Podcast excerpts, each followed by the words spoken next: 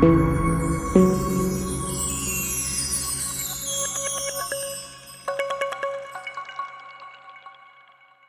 dia, boa tarde, boa noite, você que está aqui no nosso podcast O Analogista, o seu podcast sobre tudo. Hoje, segunda-feira, dia 14 de novembro.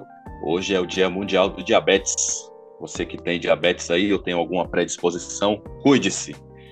No dia 14 de novembro, marcou o dia onde nasceram Almi Sater, o ex-atacante da seleção brasileira Luizão, o cantor Claudinho, de Claudinho Bochecha, e o rei Charles III, do Reino Unido. É isso mesmo.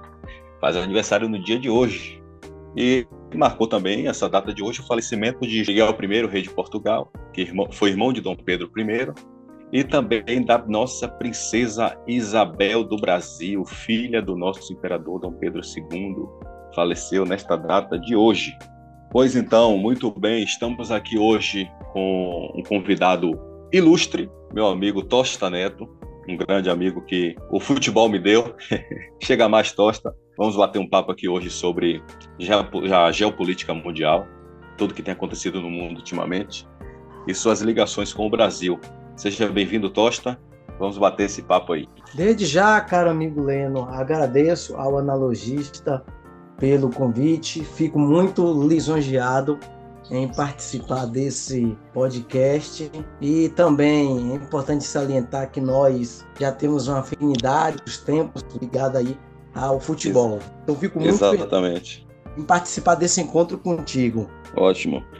Então, Tosta, é, nós vivemos hoje aí uma situação meio que, vamos dizer, singular, não só no Brasil, mas também no mundo, né? Temos aí, depois que passamos por essa pandemia, alguns locais no mundo, como por exemplo a China, tem ainda lockdowns e tudo mais.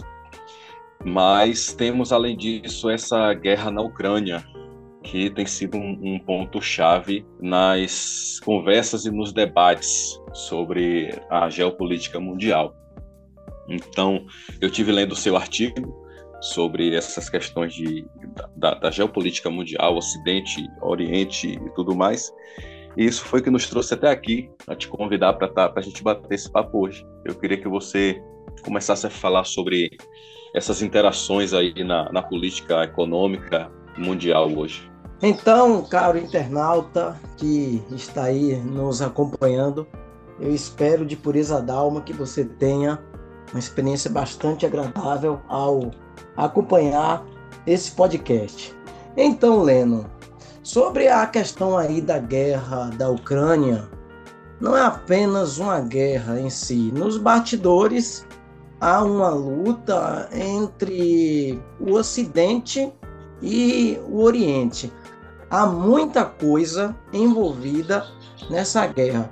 E é fato que ao longo da segunda metade do século XX e principalmente no século XXI, o mundo ocidental vem caindo, sobretudo com o avanço da China. E atualmente Vladimir Putin, que é ligado à China, já fala abertamente em uma nova ordem mundial. Nas palavras de Putin, a Rússia e a China serão as norteadoras dessa nova ordem mundial. Aí, quando se fala de ordem mundial, devemos ter em mente que é o jogo ali entre as potências, as superpotências regendo o mundo. Aí podemos citar como exemplo a Guerra Fria.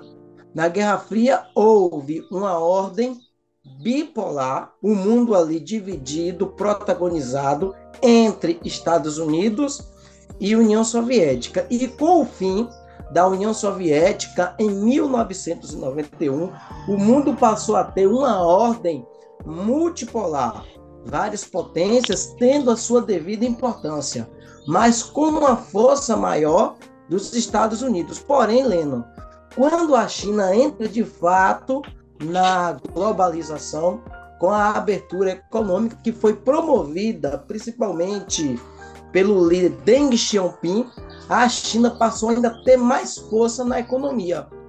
E em questão, entre aspas, de pouco tempo, passou a rivalizar com os Estados Unidos. Mas o que é curioso é que os Estados Unidos e a China têm laços econômicos muito fortes. Fenômeno muito forte que mesmo. não percebíamos na Guerra Fria. Não havia laços econômicos entre os Estados Unidos e a União Soviética. Então, essa disputa entre China e Estados Unidos, apesar de alguns verem como uma nova Guerra Fria, tem diferença em comparação àquela Guerra Fria tradicional. Eu, eu, eu, eu já puxo daí, Tosta, o seguinte também, como a gente começou essa, essa, essa conversa aqui, com a questão dessa guerra na Ucrânia, esta guerra na Ucrânia não é questão militar. Não se trata de questão militar, se trata de questão política econômica. Porque, assim, é, um dos conselheiros de Putin, Alexander Dugin, ele tem uma teoria que é chamada de, de teoria é, eurasiana.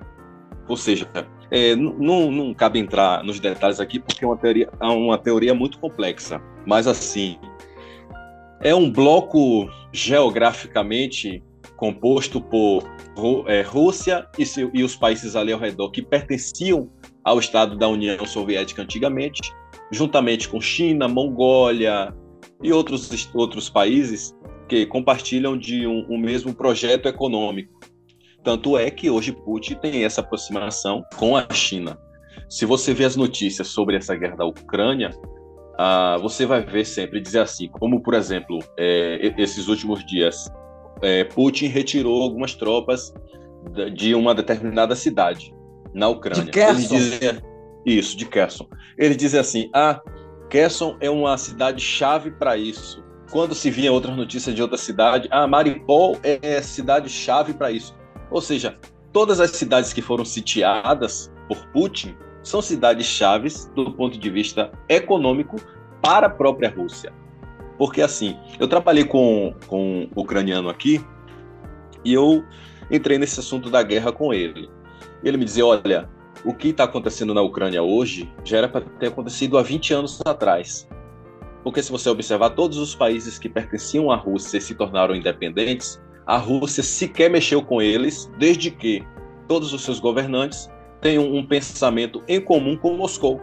Quando a Ucrânia elegeu um presidente que não, esteve, que não estava alinhado com o pensamento político-econômico de Moscou, abriu a oportunidade para Putin dizer: não, vocês têm que voltar para a gente. Porque, de uma forma ou de outra, apesar de países soberanos, essa, esse é um dos pontos chaves da teoria eurasiana de, de do, do, do Dugin.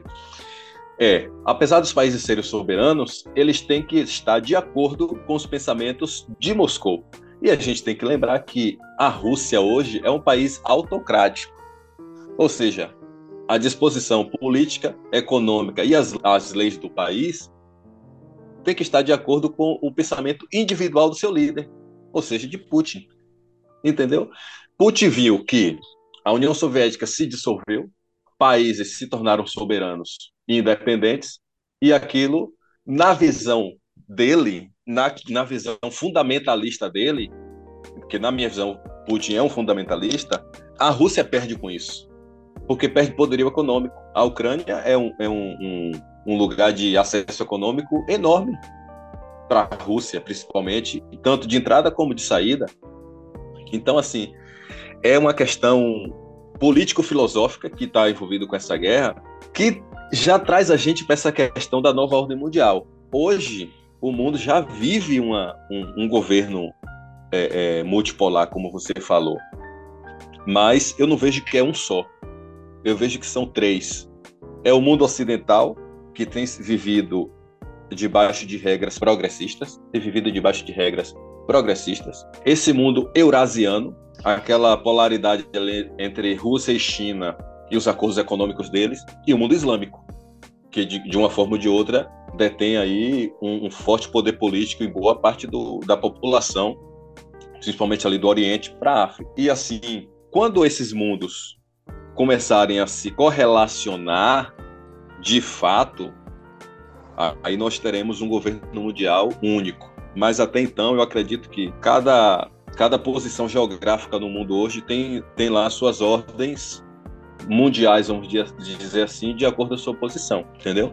E nisso aí, como você veio falando, trouxe a China, que foi fomentar a, a, a a economia chinesa foi fomentada pela América, a gente tem que lembrar disso. As maiores empresas americanas estão a produzir hoje na China, porque a mão de obra é barata, a acessibilidade a matérias-primas é barata.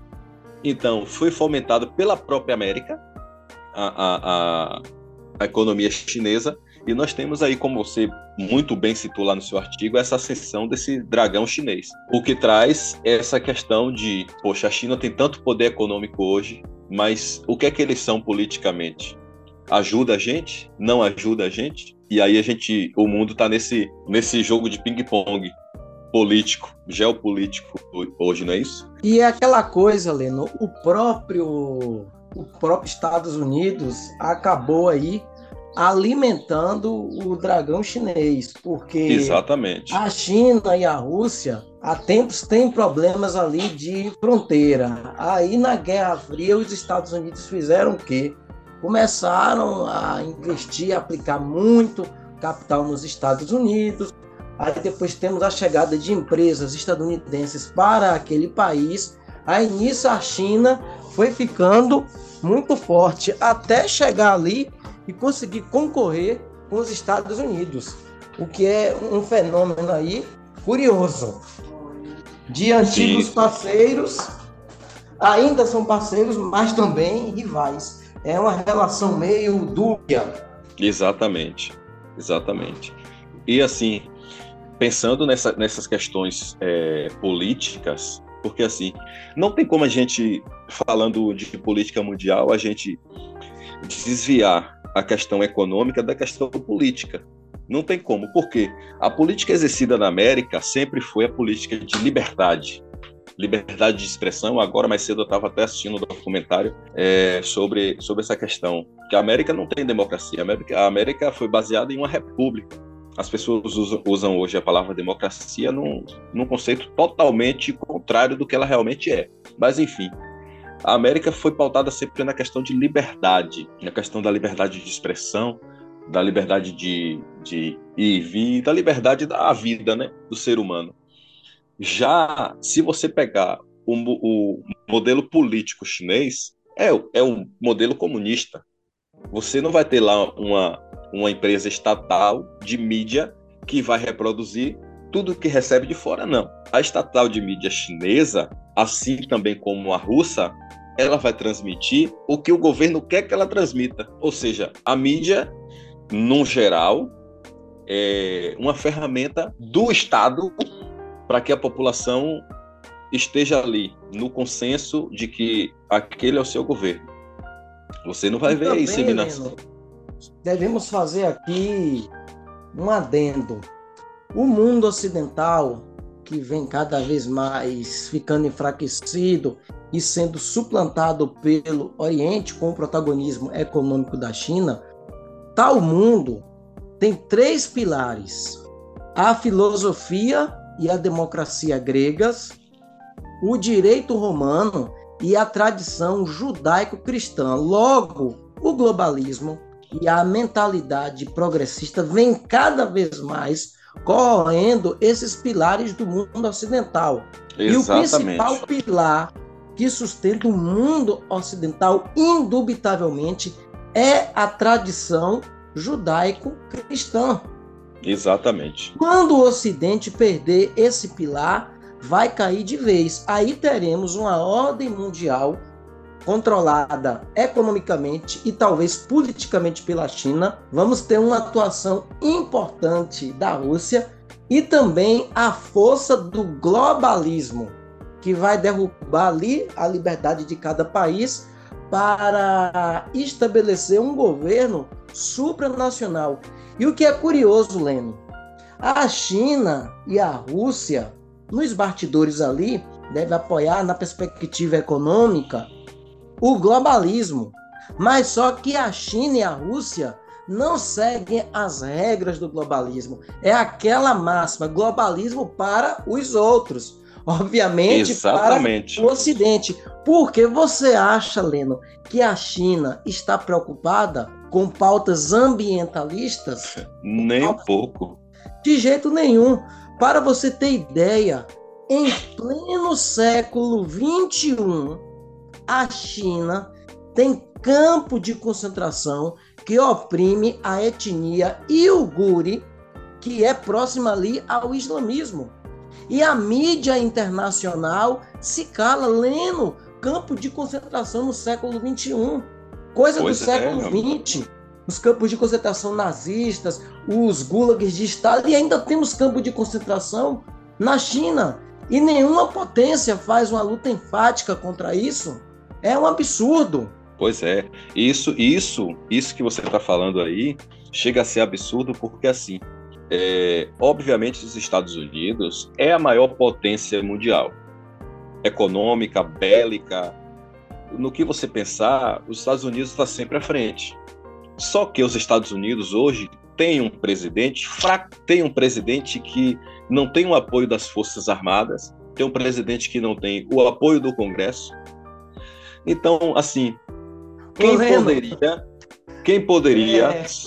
só concluindo, quem poderia ir à frente nessa situação unicamente seria a América.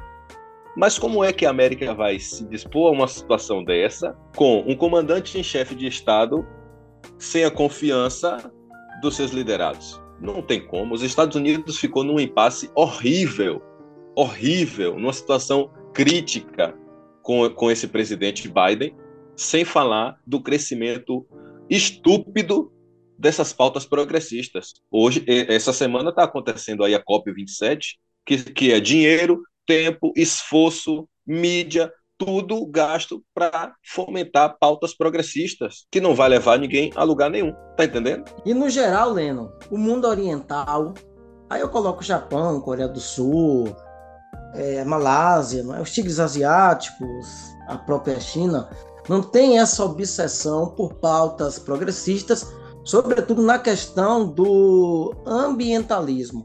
O Ocidente, os Estados Unidos, vem se perdendo com essas pautas, deixando a economia de lado e estamos sendo suplantados pelo mundo oriental, comandado aí pela China. Então, Leno, já temos aí uma nova ordem mundial cujo protagonismo está ali no continente asiático.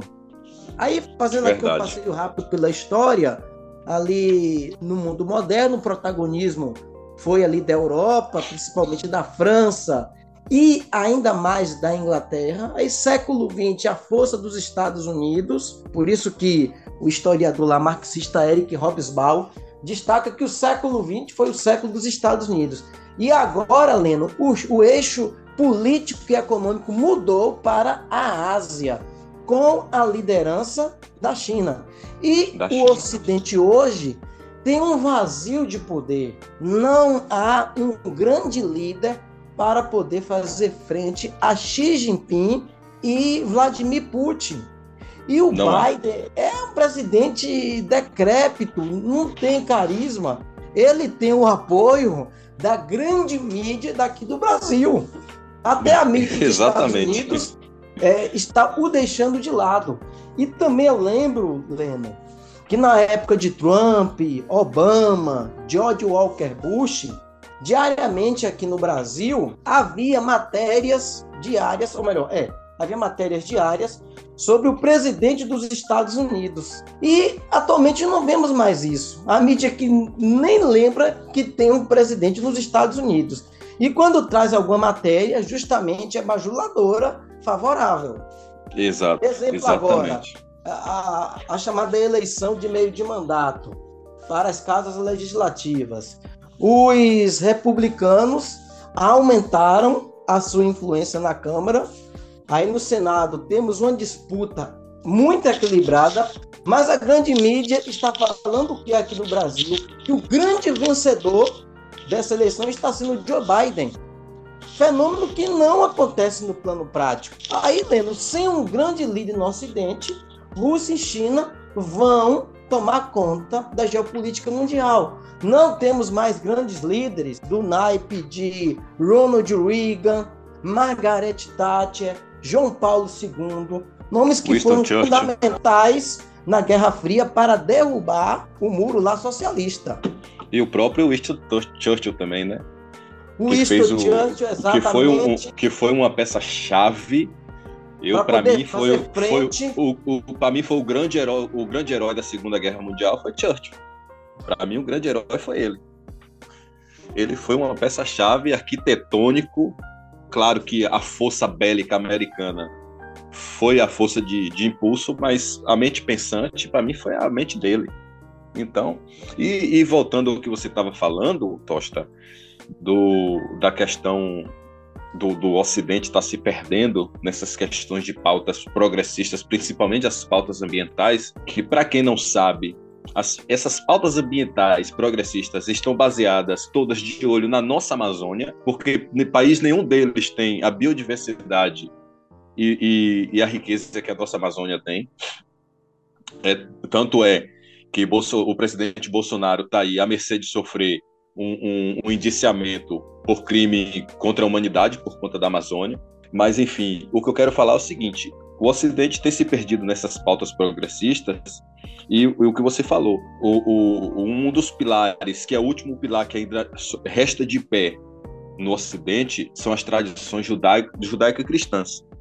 E aí eu levo a um ponto que poucas pessoas talvez não tenham essa informação, é o seguinte, se você olhar para a monarquia britânica, existe um, um fator ali que é preponderante e uma coisa muito interessante.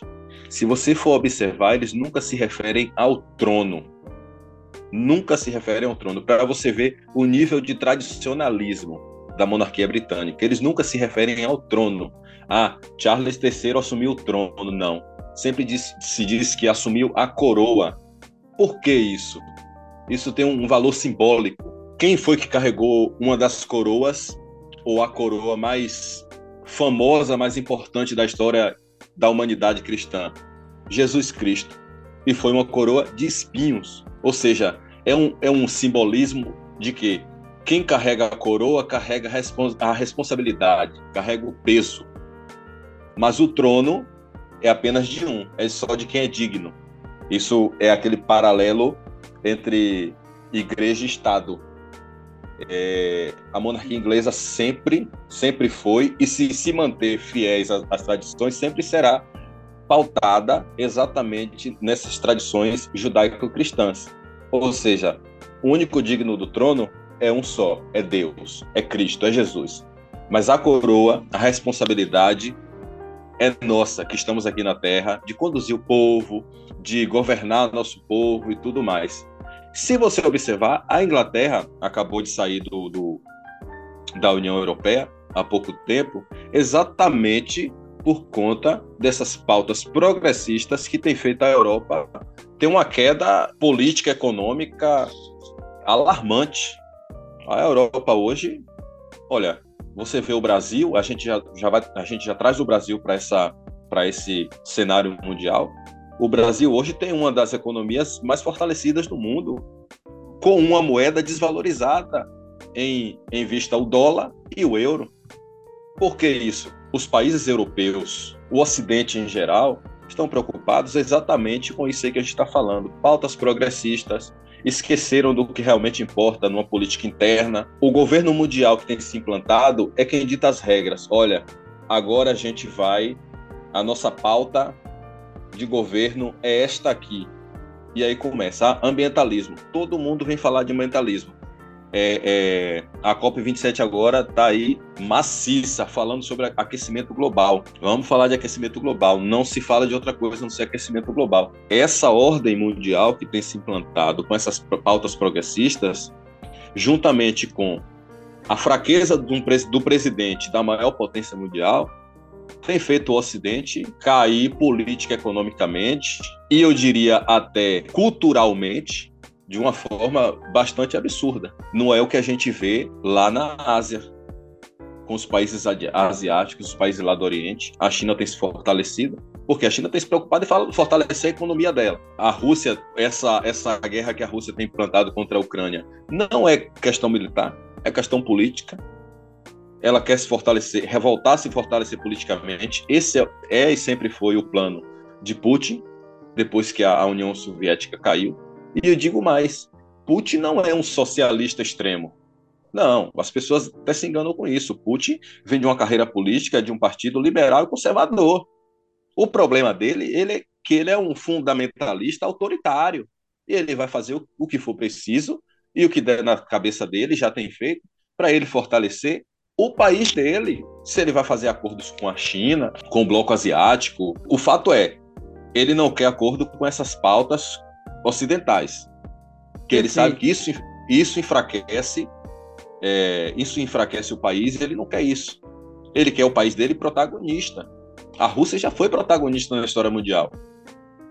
E ele quer o país dele de volta a isso. É um plano é, político ideológico dele. A questão é essa. E as pessoas não entendem. O que se sai na mídia é: ah, Putin é, ataca a Ucrânia, não sei o que, mostra seu poderio militar e fica preocupado com os Estados Unidos entrar na guerra. Isso não vai acontecer. Isso não vai acontecer. Primeiro, que os Estados Unidos não tem um líder que vá lá e, e, entre na guerra de fato e dê um basta nisso. Que eu acho que se isso acontecesse, causaria a terceira guerra mundial. E segundo ademais, que... ademais, Lendo, Putin é muito ligado à igreja ortodoxa. Exatamente, exatamente. Logo, essa invasão da Ucrânia tem também um componente religioso. Alguns líderes russos até falam que é uma guerra de Deus contra o diabo, que a missão da Rússia na Ucrânia é dessatanizar aquele país. Logo, Putin sabe muito bem a importância da religião para manter uma guerra e, consequentemente, a sociedade. E Exato. também, Leno, ao longo da história, as tradicionais monarquias europeias se associaram à religião. E a religião foi um componente importante na longevidade de muitas dinastias. Haja vista a dinastia Habsburgo, muito ligada também à religião.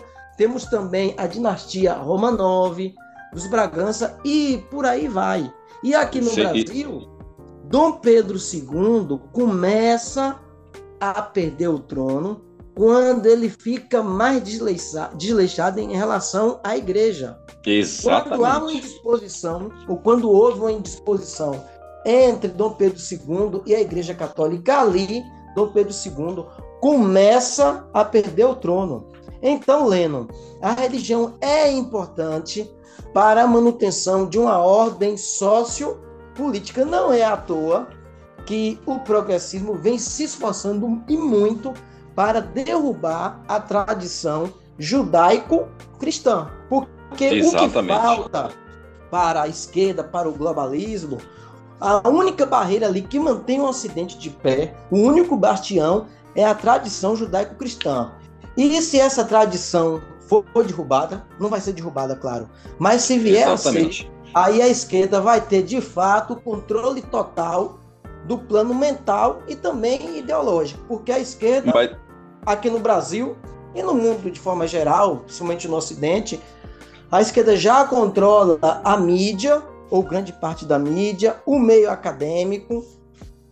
E quando se fala na religião, há uma dificuldade, porque no final das contas, o religioso ele está mais preocupado com sua religião, o religioso autêntico. Logo, essa questão aí ideológica política fica em segundo plano. E também, Leno, sobre a Amazônia, você falou, eu vou reforçar aqui: os europeus não têm nenhuma moral para falar sobre a preservação do meio ambiente. Os europeus destruíram as suas florestas. Eles deveriam se preocupar com o reflorestamento do que essa preocupação é, obsessiva e interesseira em relação à Amazônia. Exatamente. Muitas ONGs vão lá para a Amazônia, mas não vêm para o semiárido. Porque no final das contas, os europeus estão mais interessados no subsolo amazônico, que tem riquezas minerais incomensuráveis. Então, isso aí é apenas hipocrisia. E foi exatamente é, é, em cima dessa questão aí, desse interesse desenfreado dos, dos europeus e enfatizo aqui a França, o líder francês pela, pela Amazônia, que levou Paulinelli a concorrer ao Prêmio Nobel da Paz por fazer o Cerrado brasileiro produzir. Porque as ONGs tomaram conta da Amazônia e disseram: não, aqui não se planta. O índio queria plantar, produzir comercialmente e as ONGs lutando contra isso.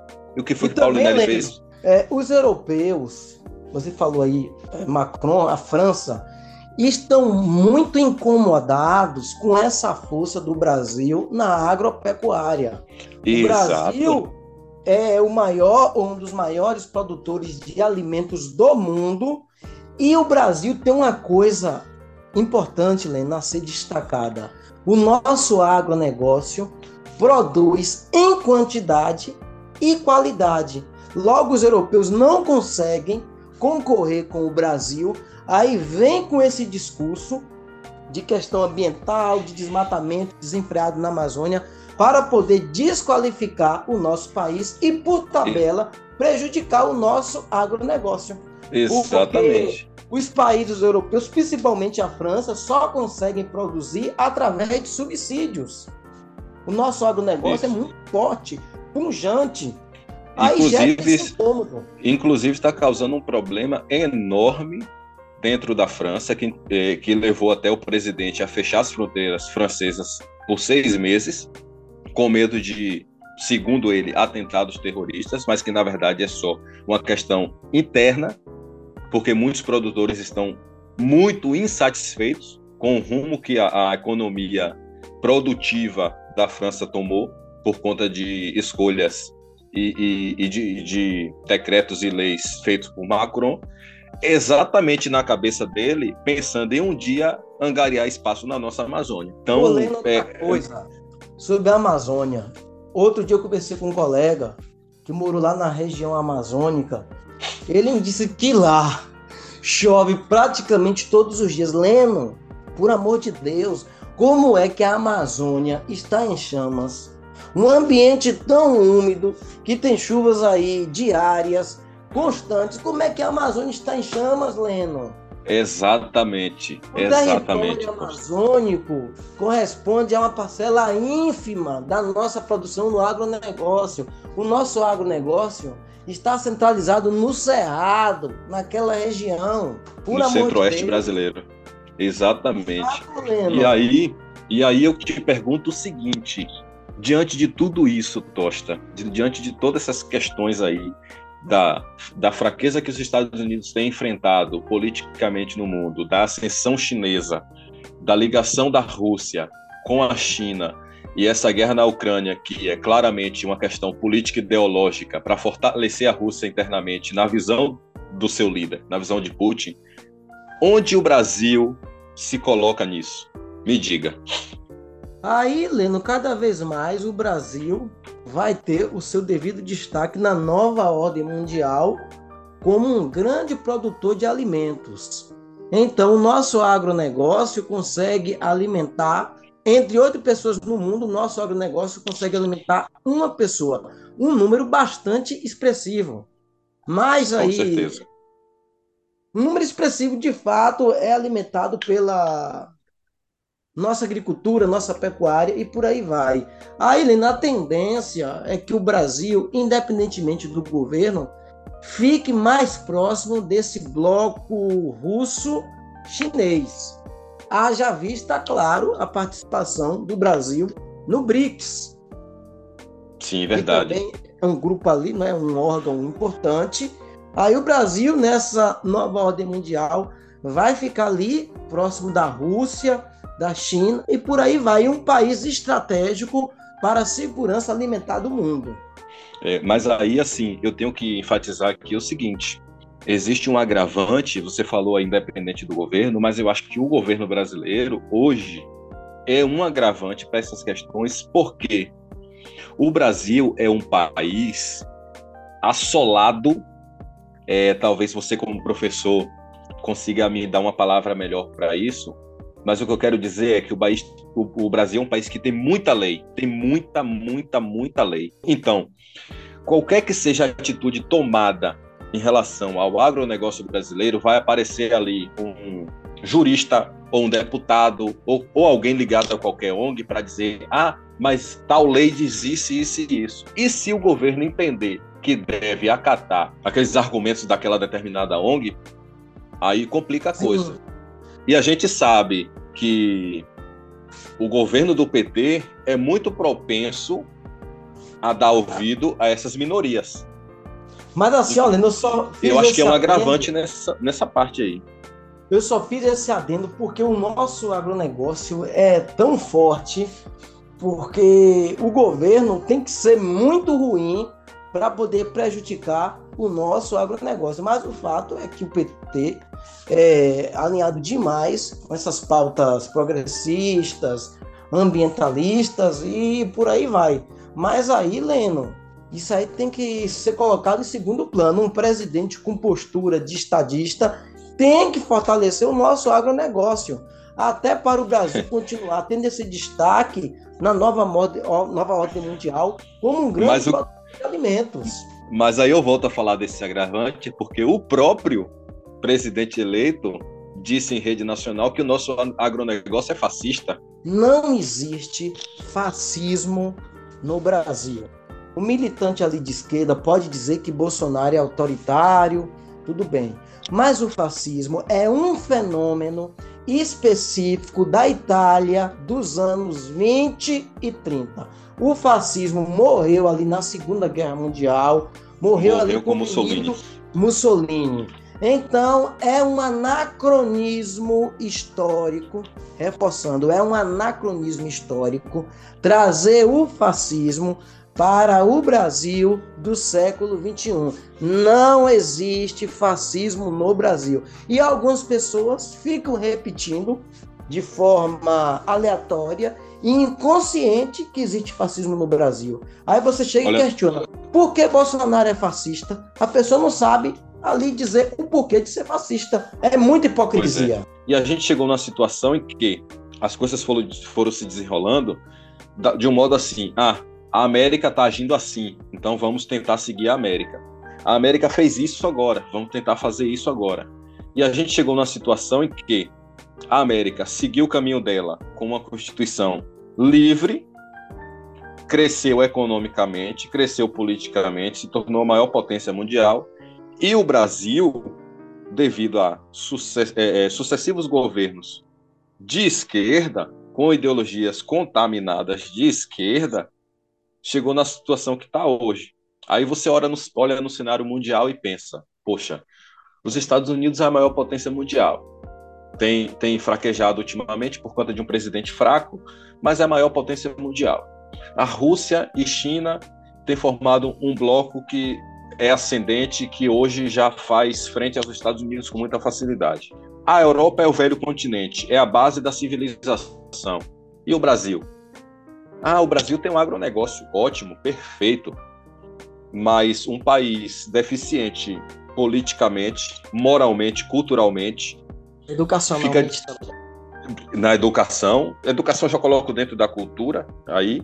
É, sim, nessa, sim. Nessa, nessa tese minha, eu coloco a educação já dentro da cultura, mas aí você fica difícil de dispor o Brasil politicamente num cenário mundial desse.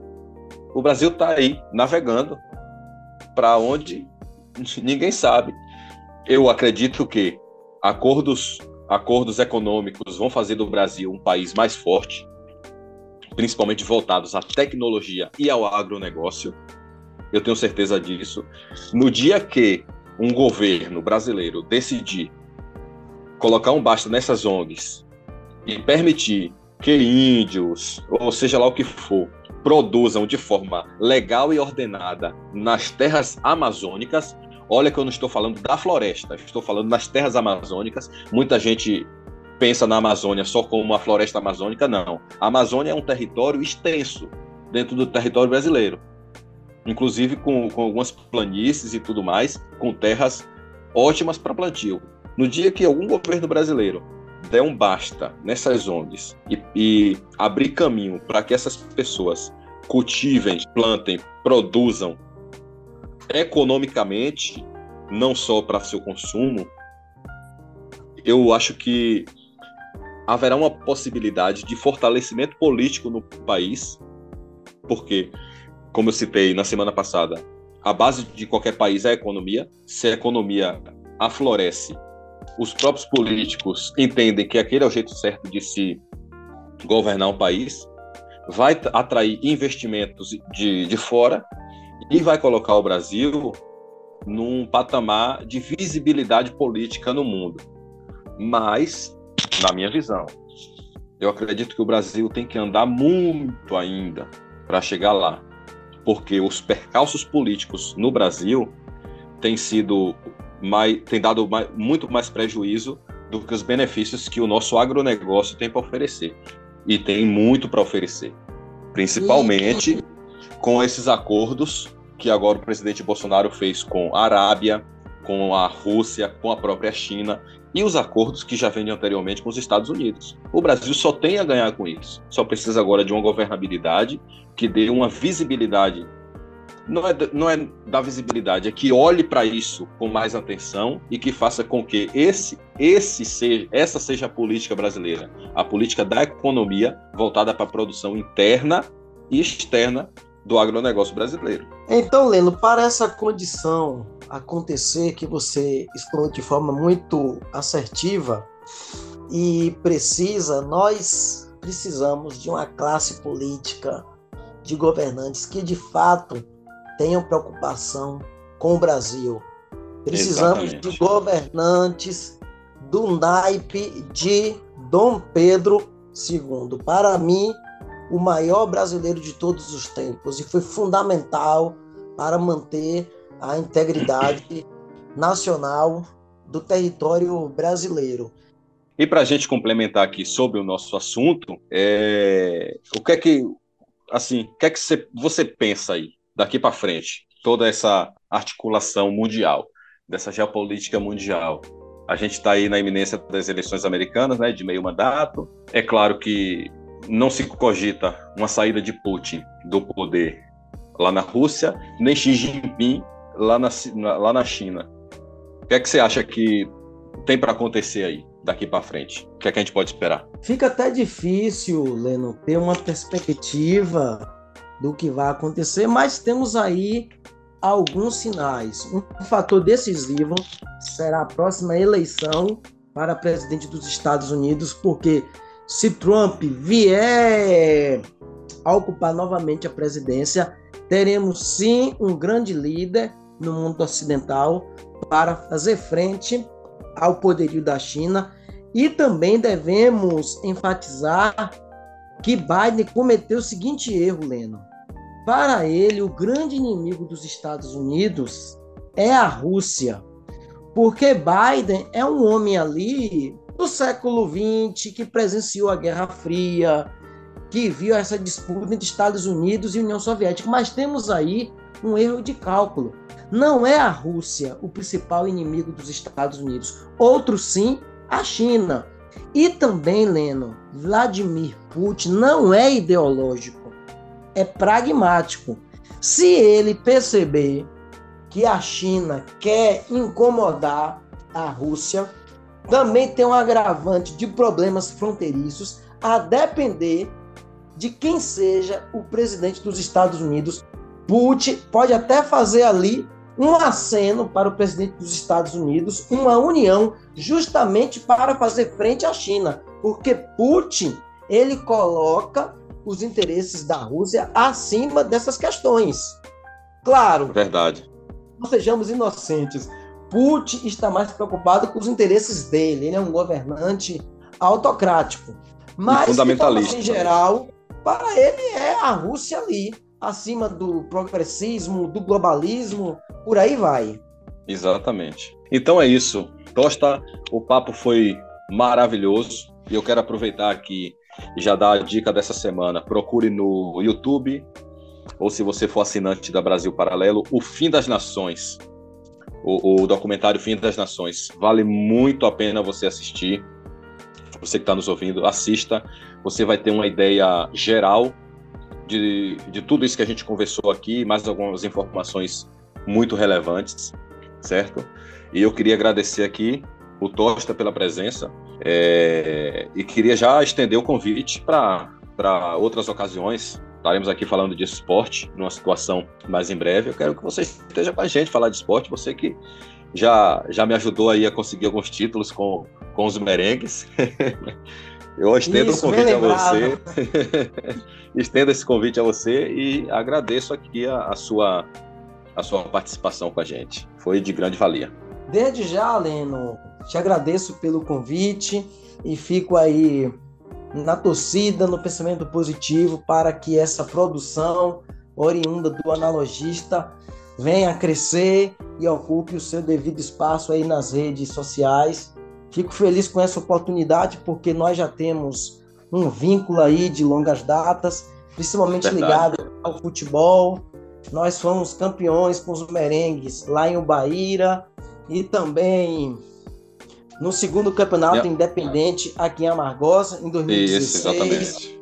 Teve o amistoso lá contra o Vitória. Aí você pôde afirmar com tranquilidade que não tomou gol do do Vitória. Exato. é uma questão importante e por aí vai. E também, Leno, desde já, já que a nossa intenção aqui é parceria, eu sou um dos administradores do Outro Olhar, o site Outro Olhar. Para quem quiser aí acompanhar as publicações do Outro Olhar, pode acessar lá o endereço www.outroolharinfo.com. Aí o nosso site traz diversas matérias aí de forma geral, matérias também sobre a Margosa e também artigos Recomendo... produzidos pelo Tosta. Eu recomendo o Outro Olhar, porque é um, é um, é um site bacana. O Tosta tem um, uma linha de pensamento muito boa. É, os, artigos, os artigos deles são bastante relevantes. Tem lá os artigos mais mais picantes também. É, as crônicas que gosto de escrever. As crônicas, é isso? Olha, eu vou fazer o seguinte, eu vou colocar o link, você vai mandar para mim um link no WhatsApp, eu vou colocar o, o link do seu do seu site, site, do seu blog, lá na minha lista de links, lá do Analogista, para quem quiser acessar, já fica fácil lá também, do link da bio do, do Instagram da gente, tá bom? E aí. E também, Leno. Sim. É perceptível que você tem muito repertório cultural, muito conhecimento. Aí no futuro vamos fazer uma parceria lá com outro olhar, vamos ver um tema interessante. Eu vou te convidar para nós analisarmos determinada situação. Pronto, aí, será, um, será vez, um prazer. Te agradeço aí pelo convite e espero, sinceramente, que o internauta goste do nosso conteúdo, do nosso bate-papo. Valeu e até a próxima. Até a próxima, Tosta. E você que esteve com a gente até aqui, olha, um grande beijo a todos e espero você próxima semana. Próxima semana, Tosta, estaremos aqui com Diego Moraes. Vamos falar muito sobre música. Grande guitarrista da Ilha Margosa, meu irmão. E vamos estar aqui falando sobre música. Espero todo mundo junto com a gente aqui. grande abraço e até a próxima. Tchau, tchau.